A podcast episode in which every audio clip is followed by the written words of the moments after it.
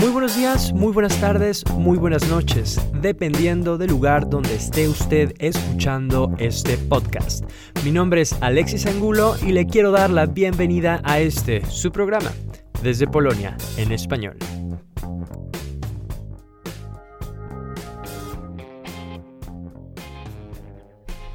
Muchas gracias por estar en una edición más de Desde Polonia en Español. El día de hoy tenemos al periodista Tomek Surdel, quien ha sido colaborador, corresponsal de Gaceta Borcha. ¿Cómo llegas tú a Latinoamérica? Ah, es una larga historia. Eh, yo llegué, yo tenía, mi historia de amor con América Latina comenzó con una, una historia de amor normal. Tuve una novia chilena. Ajá y la primera vez viajé en América Latina, mi primer viaje era para Chile, eh, ya hace mucho tiempo. Y, y me, ya desde el primer día me enamoré de, de, América Latina. Yo dije, quiero vivir en América Latina. En ese momento nosotros dos estábamos viviendo en Suiza. Y ella me miró como un loco. Y dije, ¿cómo vas? quieres vivir en, América Latina, viviendo en Suiza. no, me gusta más América Latina. Y bueno, eh, luego eh, lo que quedó era quedó el amor para América Latina. Y nos separamos en algún momento eh, y yo estaba así. Dijiste Chile ya no no, no, me dije, sí, voy, bueno, no tengo novia latinoamericana, pero sí creo todavía ir a vivir en América Latina. Entonces, la primera cosa tenía que aprender a hablar español, porque no hablaba español en ese momento. Y sí fui a Chile, a Santiago de Chile, a estudiar español durante tres meses. Eh, sí, en ese momento sí hablaba con todos los modismos chilenos, bien po, claro po y todas esas cosas. ¿Cachai? Ya, ya, se me, sí, cachai, ya se me pasó eso, pero, mm, eh, pero sí, eh, me gustó mucho. Luego volví a Europa, pero ya tenía la, la, la mente ya totalmente obsesionada por irme para América Latina y comencé a viajar mucho y a hacer reportajes y luego eh, me quedé en Venezuela. Eh, ¿Sobre cuáles, sobre qué temas eh, fueron tus primeros reportajes? es siempre cuando tú viajas como corresponsal desde Polonia, cuando vas tan lejos, necesitas hacer un poco de todo. Así que había mucha política, pero también economía, mm, turismo, viajes, hasta deporte. Ah, yo, bueno, ¿En general de América Latina? América Latina. Una onda Richard Kapuscinski que también cubría todo. Mm, ¿Sabes? Eso es el trabajo del corresponsal extranjero. Antes yo estaba viviendo, cuando yo vivía en, en Ginebra, eh, yo me dedicaba a cubrir los derechos humanos, problemas de desarrollo y todas esas cosas. Ah, eres corresponsal en Ginebra. Antes sí, de... de, de Gazeta Wyborcza y de radio, un radio polaco RMFFM en ese momento. Ah, ok. Sí. Pero entonces eras reconocido como corresponsal porque ahora han cambiado un poco las, las bueno, condiciones. yo siempre, yo nunca fui eh, periodista, como, ¿sabes? siempre fui, fui, un freelance, un periodista independiente. Eh, salvo un periodo donde sí, con RMFFM sí tenía un contrato durante varios años. Como cierta cantidad de material tienes que entregar. Pero además de ese periodo con RMFFM, siempre he sido eh, periodista independiente. Trabajo sobre todo con Gazeta Wyborcza, que es el diario más grande de Polonia y que más interés tiene en, asuntos de la política exterior del mundo. Eh, pero también trabajo para, he escrito para National Geographic en polaco, para Newsweek, eh, sí, para muchos eh, títulos. Y de vez en cuando también escribo en francés para medios en, en, Suiza, sobre todo. ¿En México también estuviste? En México, claro que sí. Yo, yo puedo decir, yo creo que no hay muchos polacos. Yo estuve en todos países de América Latina y de América Central y América del Sur, todos sin excepción. Wow. ¿Y en Haití estuviste también? En Haití también. Yo viví dos años en Haití. Sí. ¿Y fue con el mismo fin de...?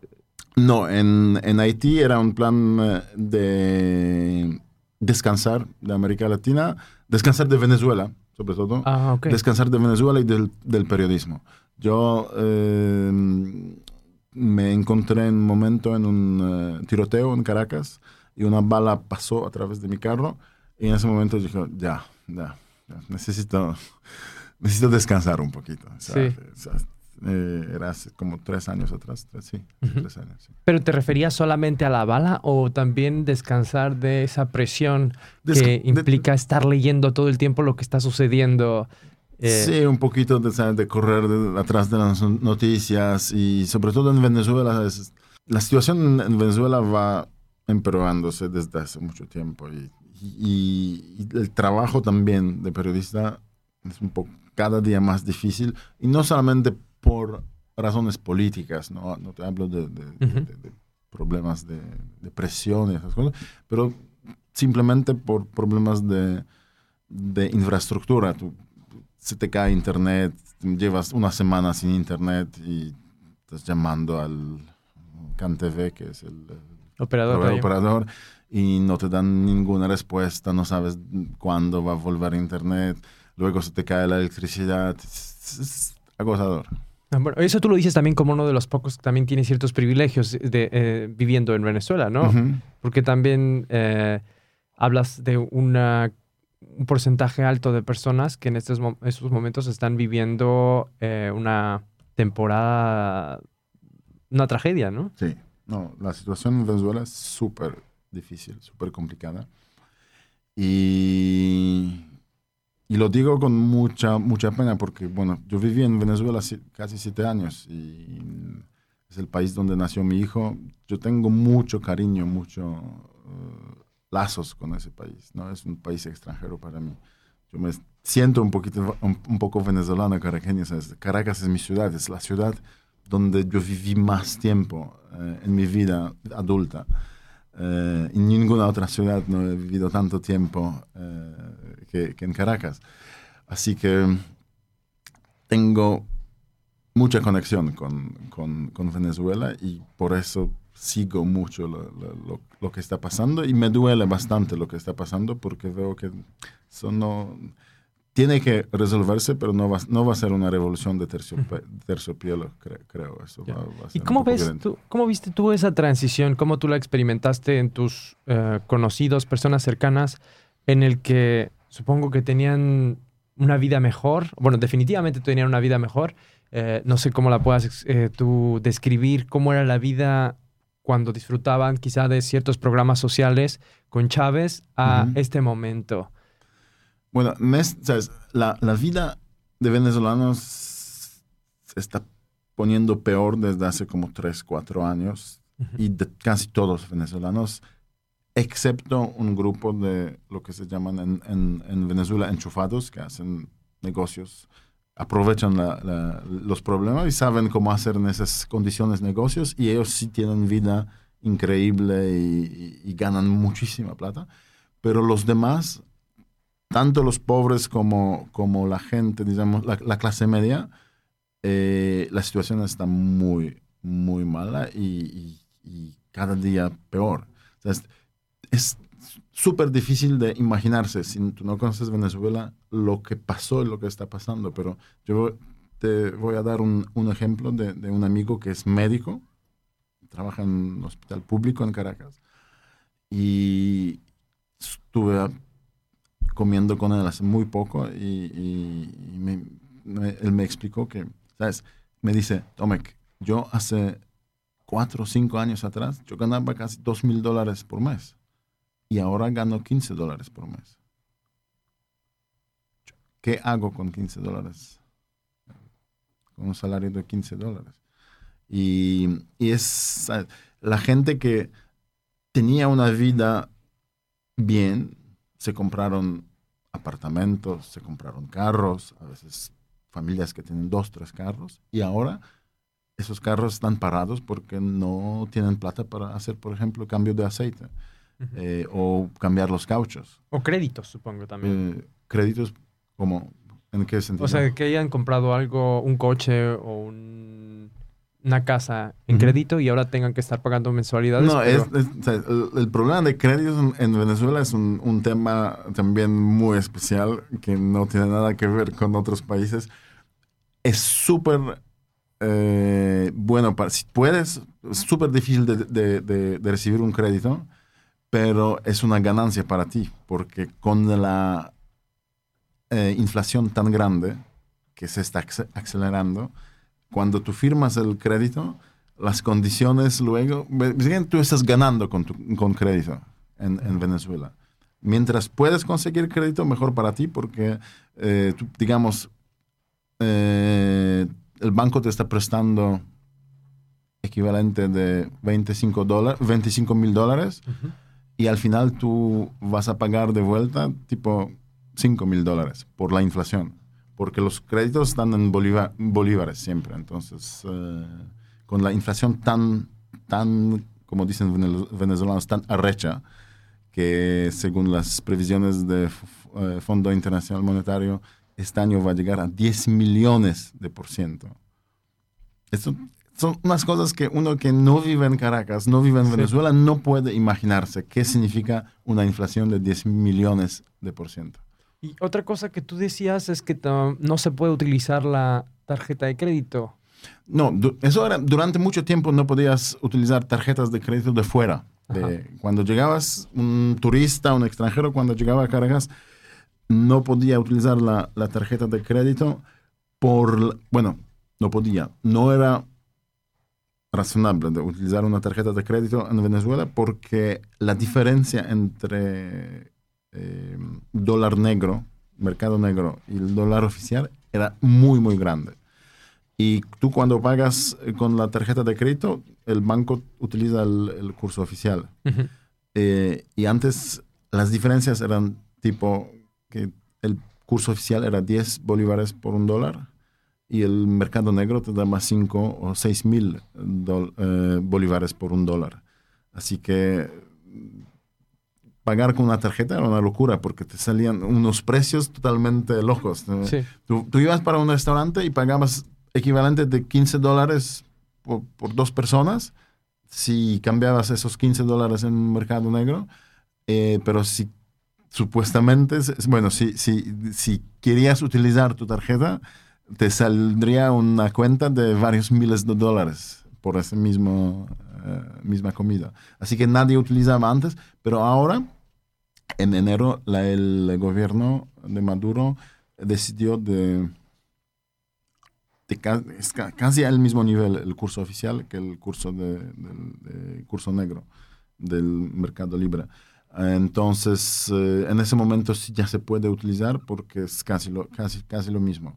Eh, a veces está un poquito peor porque ellos actualizan el curso cada semana, cada dos semanas, y con una inflación tan rápida durante esas dos semanas a veces ya la, la, diferencia entre curso oficial y curso del mercado negro se pone un poquito más grande, pero al final igual tú puedes, en ese momento sí se puede pagar con, yo cuando ahora, cuando pasé esos tres meses en, en Caracas, yo utilizaba casi siempre mi tarjeta de crédito polaca. Eh, se dice que ahora los venezolanos están sintiendo que su gobierno eh, está metido en el narcotráfico, que es un gobierno mafioso. ¿Desde cuándo empiezan los venezolanos a sentir esto? Porque, bueno, con lo que me dices parece que esto ya tiene mucho, muchos años. Bueno, sí, los, los, los, los, venezolanos dicen que, que, eso es una narcodictadura.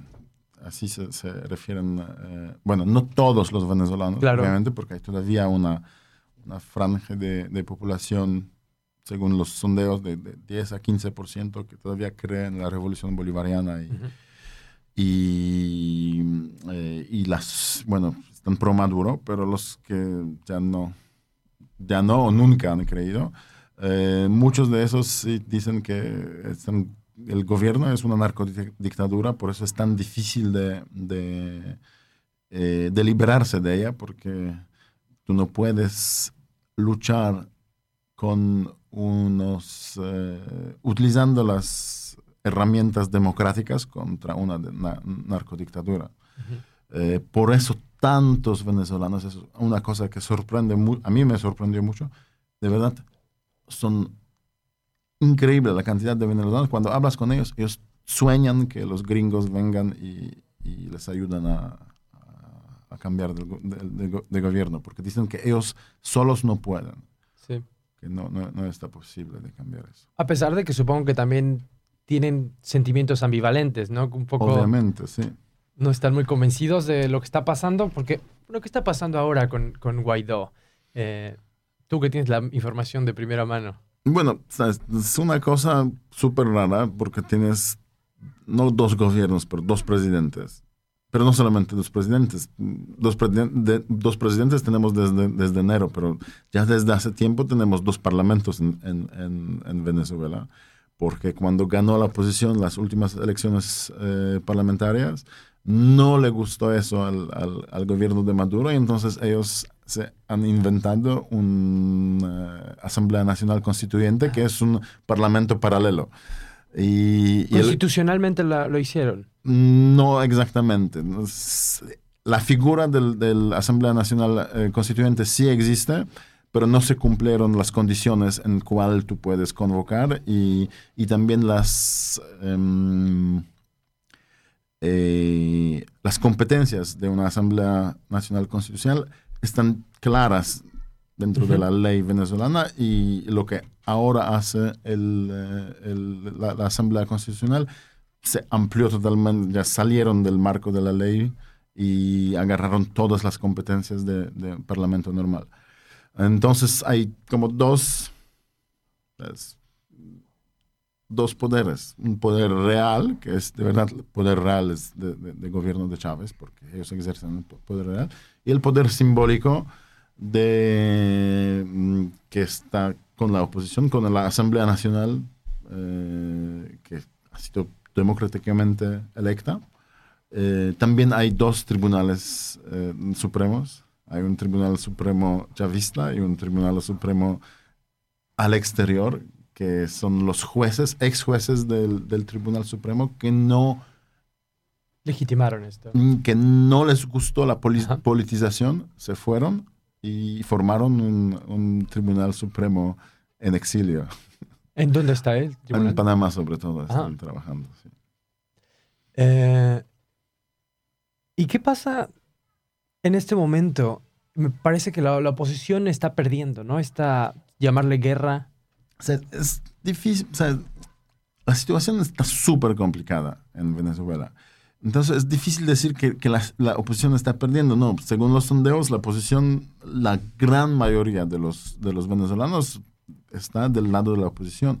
Pero el problema es que los venezolanos están súper cansados de la situación cual están viviendo porque entonces lo que sí a veces bajas en la intensidad de las protestas. Porque, bueno, porque la, mucha gente ya, ya está cansada de protestar. Y muchas, mucha gente dice que ya eso no sirve para nada de protestar. Están mm, concentrados en, en, sobrevivir, en organizar la comida, conseguir la comida con precios más o menos moderados, porque en Caracas tú puedes conseguir todo. La verdad es que en las tiendas se puede conseguir todo, pero el problema son los precios. 70% de los venezolanos ganan un precio mínimo, el, precio mínimo, eh, el salario mínimo. salario, mínimo ahora es eh, tipo 6 dólares por mes. Eh, con 6 dólares por mes tú no compras nada en, Caracas. Em, entonces... ¿Tu amigo el doctor no se quiere ir? Él dice que, que muchos de sus amigos, como la inmigración venezolana es increíble, muchos de sus amigos ya se fueron. Y él dice, él tiene como un, todavía tiene un, un cree que tiene una misión. Dice, si me voy, sobre todo que él también hace un trabajo académico, él, él está trabajando en la eh, escuela de medicina, formando nuevos, nuevos médicos. Dice, si me voy, ya va a haber un vacío que, que nadie puede... él dice todavía que siento que tengo una obligación de quedarme quedarme en Venezuela y, y, bueno, todavía tengo esperanza que eso va a cambiar y, el país va a volverse normal. Eso sientes. ¿Y ¿Qué piensas tú? ¿Qué sientes cuando ves lo que sucede con esas personas que están migrando, con las caravanas que, que, migran, por ejemplo, a, Estados Unidos? Creo que también podemos encontrar algunas similitudes en la manera en las que están siendo percibidas estas caravanas de migrantes en Europa y en los mismos países de América Central, entre ellos México, ¿no? Eh, supongo que has estado al tanto de la manera en la que se percibe, cuál es el discurso de los mismos mexicanos, los mismos, bueno, estadounidenses. Eh, ¿Qué ves aquí? Bueno, el problema de, migración siempre es un problema complicado que genera muchas, a veces muchas tensiones, muchas, mm, como, no sé cómo decirlo, pero eh, hay, es un problema muy complejo, muy complejo y no puedes, tampoco se puede comparar la situación, por ejemplo, de la inmigración africana en Europa con la, los movimientos de migración en América Latina, ya por, por ejemplo, porque todos hablan el mismo idioma, ya es un poquito diferente. Y tienen la misma cultura más o menos. Es, también es un poco diferente la, la migración centroamericana hacia Estados Unidos. También es otro problema. Eh, el, la migración venezolana es muy especial. Eh, poco hay una migración, porque primero había un gran movimiento de los jóvenes profesionales que se fueron y que en general eran muy bien eh, em, recibidos en los países eh, donde, donde se fueron, porque eran profesionales muy bien formados. Eh, yo tengo amigos que están en Reino Unido, en Australia, en muchos países del mundo y están trabajando, en, haciendo su carrera y muchas veces trabajando en las universidades, haciendo eh, como científicos. Eh, pero también tienes la, la, la, migración de la gente que ya no puede sobrevivir en Venezuela y se va caminando o hacia Colombia y luego comienzan, salen por la Colombia y luego bajan por Ecuador, Perú, hacia Chile. Eh, y de otro lado por Brasil también. Y eso, por ejemplo, sobre todo del lado brasileño, genera muchas, mucha tensión. ¿Por el idioma? Porque, ah, bueno, ahí está Bolsonaro también en Colombia. Por, por, ¿sabes? por la cantidad de gente, porque cuando tú sales de, de, Venezuela hacia Brasil, tú sales al estado de Roraima, que es uno de los estados menos desarrollados de, de, eh, de Brasil y la ciudad fronteriza, que es una pequeña ciudad. Y esa pequeña ciudad ha sido tomada por emigrantes, eh, emigrantes venezolanos. Y ¿En qué sentido tomada? tomada ¿Porque hay muchos o que se tomó? No, que, no, no, tomada porque había muchos, muchos, y que comenzaron a hacer campamento en los parques y ¿sabes? tomaron la ciudad. Y Ahora la situación está un poquito mejor porque el gobierno brasileño se dio cuenta de los problemas, mandó los militares, también llegaron la, llegó la gente de la ONU, hicieron campamentos, está un poquito más regulado y ya no tiene tanto impacto en, eh, la vida de la ciudad.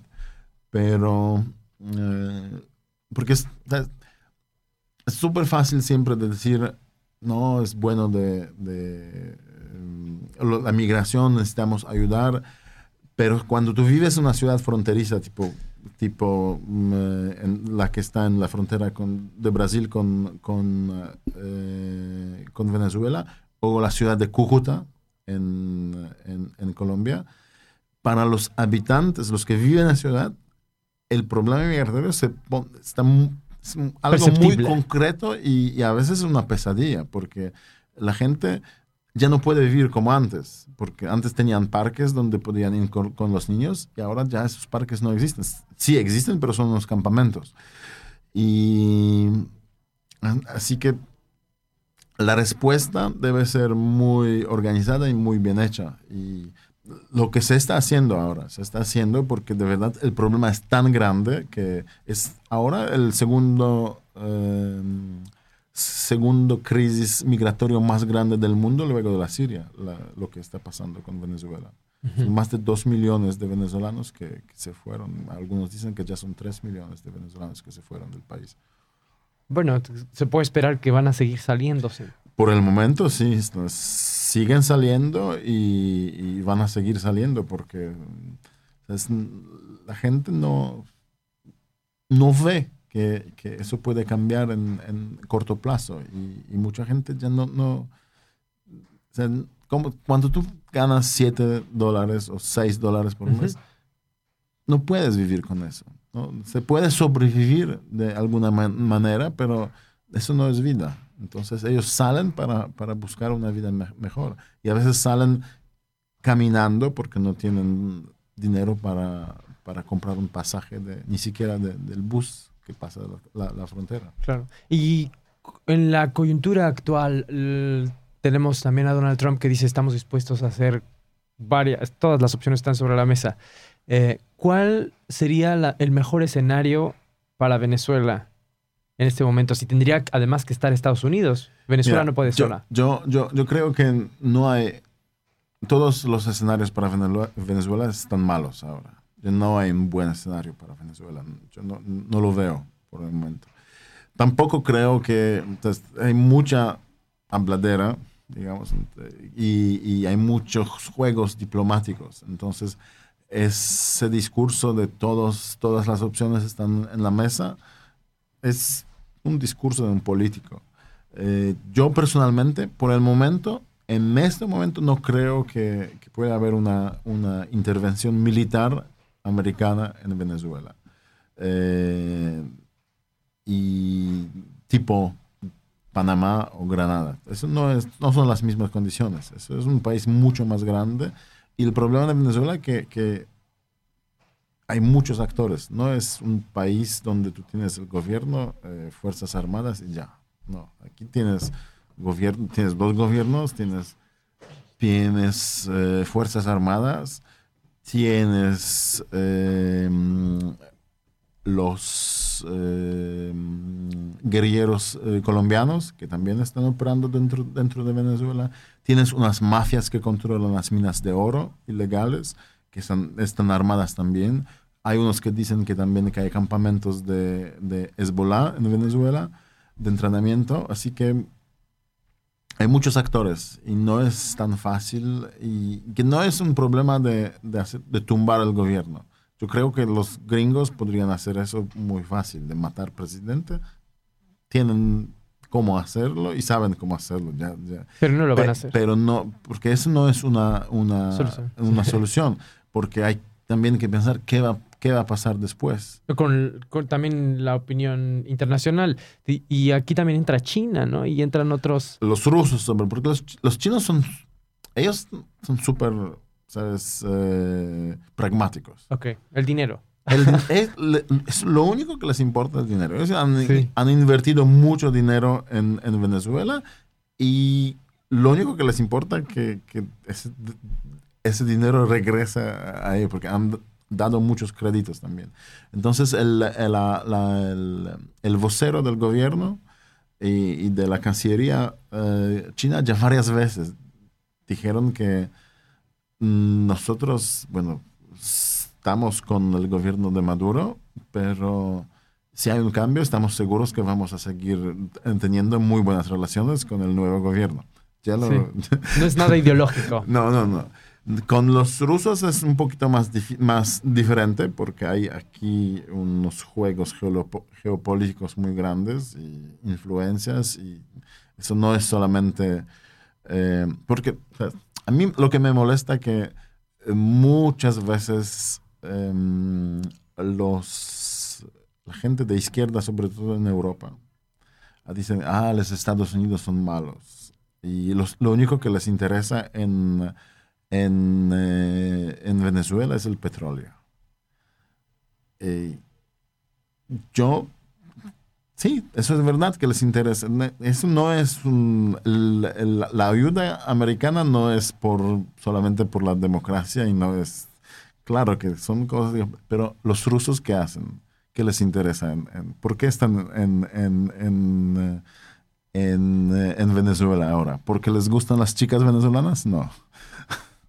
No, claro. Eh, supongo, como una persona que también se identifica con la izquierda de aquí a Europa, europea, tiene que ver esa, ese discurso que todo el tiempo intenta, eh, digamos, darle, echarle la culpa a Rusia de todos nuestros problemas, de todos. Eh, y, yo creo que un poco, creo que son aspectos que vemos aquí también en, Polonia, se, se ve, no sé, de una manera, se, ¿cómo decirle? Se ve de una manera muy positiva, se enaltece a Estados Unidos aquí, que tiene que ver un poco con la idea que ellos tienen de capitalismo y, bueno, es interesante, ¿no? Eso, este aspecto que has tocado también es, es muy característico eh, y paradójico, contradictorio. En América Latina nosotros tenemos una idea de Estados Unidos y muchas personas, quizás sin mucho conocimiento, van a defender a Rusia de alguna manera. Eh, y yo creo que aquí en Europa no es precisamente así. En Europa las personas son críticos también de Rusia, pero son críticos más bien de, de, Estados Perdón, más bien, pero son Excepto en Polonia, sí. Sí, bueno, en Polonia. En Polonia, los, la, la, mayoría de los polacos, nosotros amamos los, a los, Estados Unidos, sin, sin ninguna crítica ni, eh, nada. sí. Eh, yo no soy así, a mí... Se aspira a ser como Estados Unidos. Tengo, yo no tengo ninguna ilusión sobre las... Eh, ¿Por qué los Estados Unidos se están involucrando en, en, Venezuela. Pero tampoco tengo ninguna ilusión que, que hay que hacer algo. Y, alguien que, que, necesita ayudar, porque la situación ya es no se puede vivir así en, Venezuela. Y, y, no es verdad que, que dicen algunos, algunas personas de izquierda europea que el crisis en, en, Venezuela es la culpa de las sanciones americanas porque las sanciones americanas contra Venezuela empezaron en enero de este año. Antes habían unas sanciones del gobierno de Obama, pero eran unas sanciones puntuales contra personas del régimen. No había, por ejemplo, eh, sanciones sobre el petróleo. Y el problema de Venezuela es mucho más amplio y comenzó mucho antes de, las primeras sanciones eh, extranjeras. El problema de Venezuela es, es una corrupción increíble a todos los niveles, una corrupción instant y institucionalizada. Eh, es, no, podemos hablar durante horas sobre, sobre la... Una, una corrupción que existía con Chávez también. Existía con Chávez, pero yo, tengo mi, mi, mi, yo viví en tiempos de Chávez y luego viví la, la, el gobierno de Maduro. Entonces, Chávez era un personaje de verdad. Tú podías criticar a Chávez, pero no se podía decir que no tenía carisma. Era un político con mucha carisma, con una visión. Tú podrías no estar de acuerdo con su, visión, y tenía mucho respeto. La gente le respetaba dentro de su, del gobierno. Él tenía, era un militar con, la gente le admiraba también la gente en su alrededor y tenía mucha autoridad. Y con lo que pasó con Maduro, que Maduro no tiene ese carisma, no es un militar, está rodeado de militares que no le respetan, a pesar de las declaraciones públicas que es un presidente.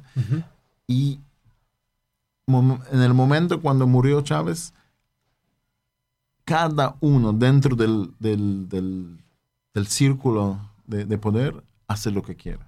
Ah. Ya no hay nadie que ejerce ningún tipo de control. Dios ha muerto. y, eso es el principal problema, que, que, ya en ese momento ya cada uno hace lo que quiere dentro.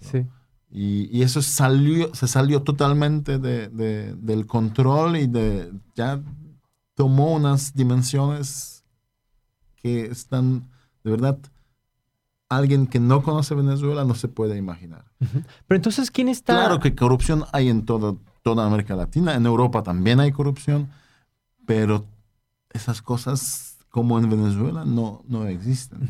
Pero entonces las personas que están aquí apoyando a, Maduro, porque incluso, eh, bueno, no, tocamos este tema, pero quizá también sería eh, importante mencionarlo, eh, fuiste de alguna manera víctima de las Fuerzas de Acciones Especiales.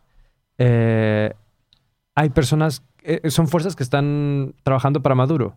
Eso es, eh, fuerzas, el FAES hace parte oficialmente del, eh, del cuerpo de policía de, nacional. O sea, son personas que están de alguna manera aferradas a proteger no a Maduro, sino quizá un sistema de corrupción. ¿Qué, cuál es su convicción de estar haciendo lo que están haciendo?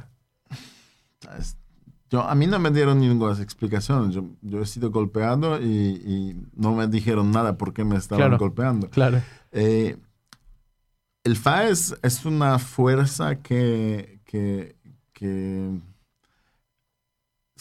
yo creo que su principal rol es de sembrar miedo. Que la gente tenga miedo de protestar, la gente tenga miedo de, salir en la calle. Ellos se comportan como, como los dueños de de todo. Son